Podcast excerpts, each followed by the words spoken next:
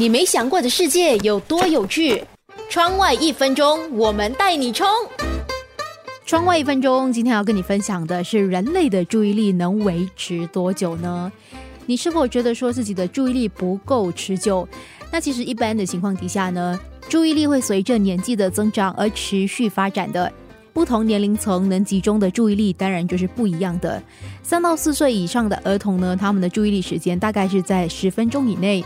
四到六岁的儿童呢，是在十到十五分钟；小学生呢，大概就是可以长达到三十分钟左右。那青少年和成年人的注意力能达到三十分钟以上。